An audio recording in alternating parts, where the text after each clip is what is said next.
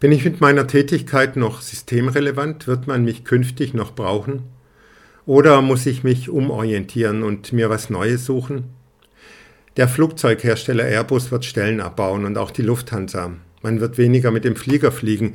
Mitarbeiter bangen, müssen das Unternehmen verlassen, sich eine neue Arbeit suchen. Auch die Beschäftigten der Zulieferbetriebe. Auch nicht mehr so viele Autos wurden produziert und verkauft. Und ob die ärmer gewordenen Leute sich eine neue Karre leisten können und wollen, Zudem wird der Ruf nach einer Verkehrswende immer lauter und die politische Vorgabe weg mit Verbrennungsmotoren. Atom- und Kohlekraftwerke werden nach und nach abgeschaltet, weil bedrohlich und gefährlich für Menschen und Umwelt und Klima. Die bedrohten Großfirmen rufen nach staatlichen Hilfen und Steuergeldern, um durchhalten zu können und um den Strukturwandel zu schaffen, verträglich für Bilanzen, Geldgeber und Beschäftigte. Was macht das mit Mitarbeitern, wenn sie nicht mehr an dem mitwirken, was gebraucht und gewollt wird und ihre Arbeitsplätze abgebaut werden? Die Tourismusbranche, die Tourismusindustrie leidet, weil erzwungenermaßen viel weniger Buchungen und Belegungen eingehen. Manche fiebern schon wieder einer weiten Reise entgegen, andere aber fragen, brauche ich das jetzt wirklich zur Erholung oder geht es nicht einfacher und naturverträglicher? Jetzt auch großes Erschrecken, wie Tiere zu billigem Fleisch zerhackt werden. Braucht man das? Will man das? Seit Jahren schon der Ruf, weniger Fleisch bitte. Und bin ich als Pfarrer, ist die Kirche systemrelevant? Auch ich habe mich gefragt und bin immer noch auf der Suche, was ist meine Aufgabe in den Umbruchzeiten jetzt, in die wir wohl oder übel gehen. Was ist mein sinnvoller Beitrag, die schwierige Zeit jetzt durchzustehen? Oder soll ich harren und hoffen, bis alles wieder möglichst bald so sein wird wie vor Corona? Fahrradhändler aber und Computerkundige müssen sich diese Fragen nicht stellen. Ihre Dienste und Produkte sind gefragt. Aber die vielen anderen? Die Corona-Krise macht viele Probleme offensichtlicher und deutlicher und zwingt uns die Frage auf, was ist wirklich wichtig im Leben? Was brauche ich? Was braucht die Gesellschaft in Deutschland, in Europa, in der Welt? Was soll bleiben? Was soll wieder so werden wie früher? Was muss anders werden und kann weg? Es geht dabei um Existenzen, Lebensentwürfe und Selbstwertgefühle. Alles ist eitel und ein Haschen nach Wind. So sagt es in der Bibel der sogenannte Prediger Salomo, auch Kohelet genannt. Er durchstreift die Welt und schaut sich alles Schaffen und Streben nach Wohlstand und Wissen und Weisheit an und kommt wiederholt zu dem Urteil, alles ist eitel, heiße Luft. Nichts hat wirklich Bestand, alles hat seine Zeit, entsteht und vergeht. Man macht und tut, aber letztendlich ist doch alles vergeblich und was so erstrebenswert gilt, bringt Ärger. Er erkennt, wer Geld liebt, wird vom Geld niemals satt und wer Reichtümer liebt, wird keinen Nutzen davon haben. Wie einer nackt von seiner Mutterleib gekommen ist, so fährt er wieder dahin.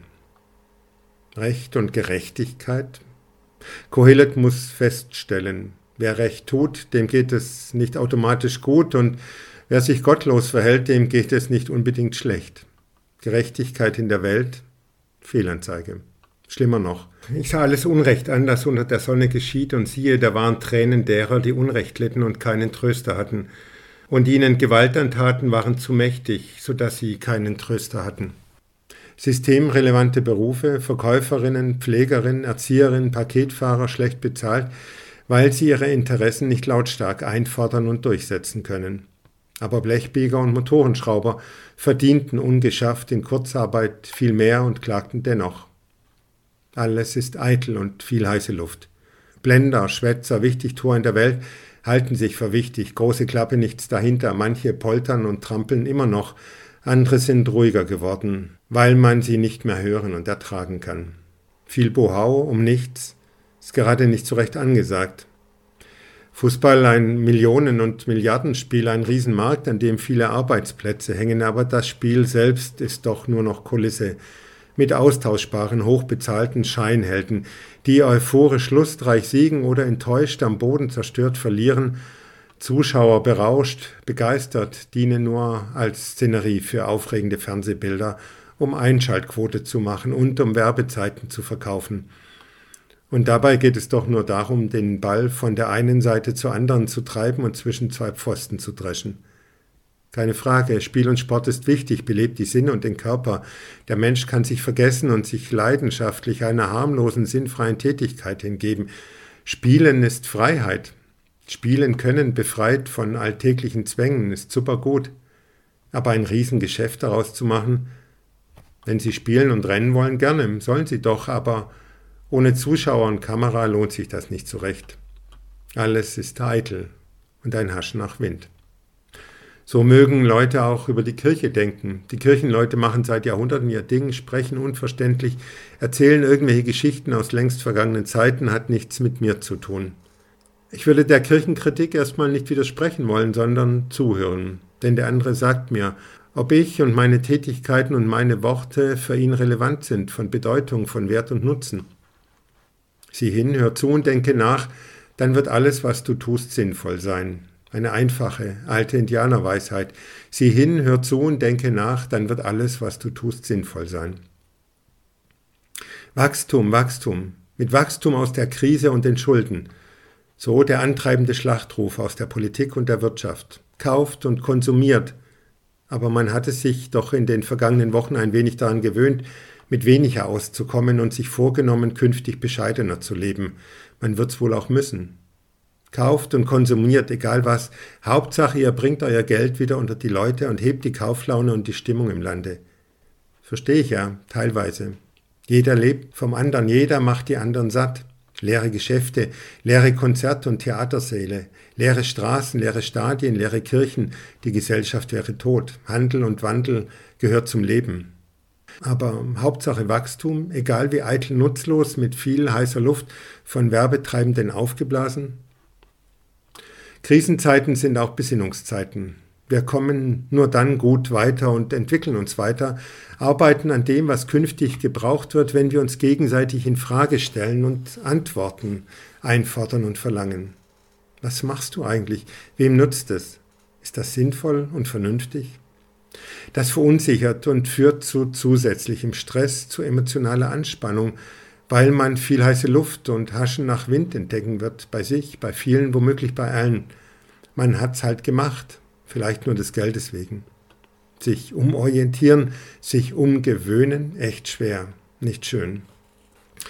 Manche Branchen sagen voraus, dass es Jahre brauchen wird, um wieder das Umsatz- und Erfolgsniveau von vor der Corona-Krise zu erreichen.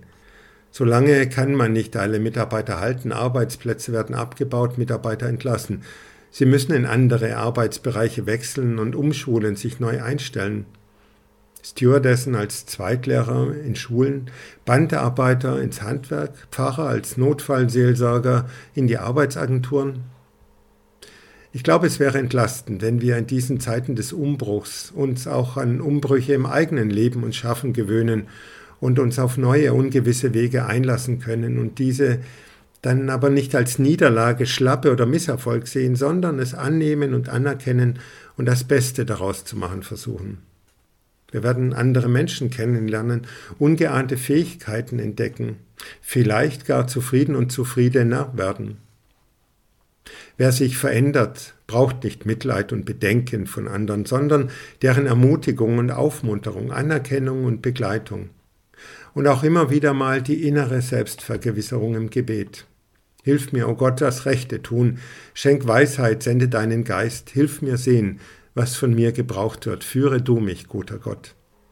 Kohelet blickt schonungslos auf das Geschehen in der Welt, enttäuscht, fast frustriert. Er sieht Unglück bei allem, was unter der Sonne geschieht, dass es dem einen so geht wie dem anderen. Und dazu ist das Herz der Menschen voll Bosheit und Torheit ist in ihrem Herzen, solange sie leben. Danach müssen sie sterben. Wie lautet seine Lebenshaltung? So geh hin und iss dein Brot mit Freuden, trink deinen Wein mit gutem Mut, denn dies dein Tun hat Gott schon längst gefallen. Lass deine Kleider immer weiß sein und lass deinem Haupte Salbe nicht mangeln. Genieße das Leben mit deiner Frau, die du lieb hast, solange du das eitle Leben hast, das dir Gott unter der Sonne gegeben hat. Alles, was dir vor die Hände kommt zu tun, mit deiner Kraft das tu. Es gibt nichts Besseres als fröhlich sein und sich gütlich tun in seinem Leben, denn ein Mensch, der da isst und trinkt und hat guten Mut bei all seinen Mühen, das ist eine Gabe Gottes.